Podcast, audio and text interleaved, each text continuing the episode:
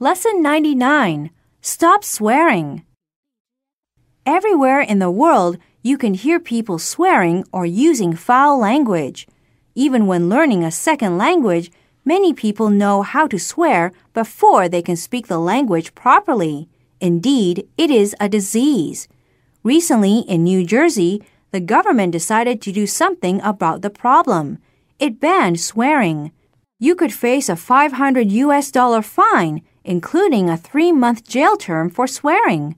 Considering the trivial nature of the crime, the punishment seemed quite harsh to some.